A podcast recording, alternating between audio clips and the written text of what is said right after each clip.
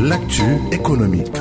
Le conseil d'administration de Banque Atlantique Sénégal a entériné la nomination d'Alexandra Awadi et d'Abdelmoumen Najwa au poste respectif de directeur général et de directeur général adjoint de l'institution. La nouvelle patronne de la banque totalise 14 années d'expérience acquises au sein du groupe Banque Centrale Populaire du Maroc dans différents postes de responsabilité. Pour sa part, Abdelmoumen Najwa jouit d'une solide expérience au sein du groupe BCP qu'il intègre en 1999. Il y occupe plusieurs postes de responsabilité, dont ceux de directeur de l'organisation et de directeur marketing opérationnel de la banque de détail, avant de rejoindre Banque Atlantique Côte d'Ivoire en 2014 en tant que directeur de la clientèle des particuliers et du réseau. Il est ensuite nommé directeur de Retail Group au sein de la holding Atlantic Business International, puis directeur général adjoint de Banque Atlantique Côte d'Ivoire.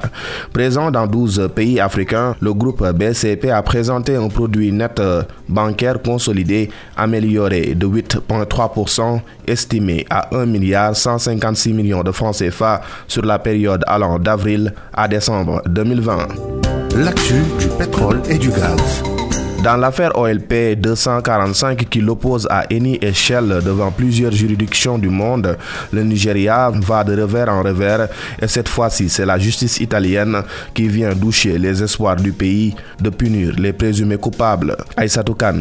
Après une procédure qui a duré 3 ans et 74 audiences, les juges italiens ont acquitté la compagnie pétrolière italienne Eni et l'anglo-néerlandaise Shell dans le cadre du scandale de corruption relatif au bloc pétrolier nigérien Opel 245, l'un des plus prolifiques d'Afrique. Le tribunal de Milan avait été saisi par les autorités nigérianes qui demandaient réparation dans le cadre de cette affaire qui a entraîné un manque à gagner de plus de 3 000 milliards 303 millions au pays. L'annonce de ce verdict a déçu plusieurs organisations de lutte contre la corruption au niveau local et à l'échelle internationale comme Global Witness qui s'était impliqué pour prouver la culpabilité des multinationales. En 2019, saisi, le département américain de la justice avait lui aussi blanchi Eni. L'affaire est par contre toujours en cours devant les tribunaux nigériens. Aïssatou Khan, euh, merci beaucoup pour toutes ces explications. Merci à vous également d'avoir suivi ce dernier numéro de la semaine d'e-business. Était devant ce micro Mam Abdou Kassé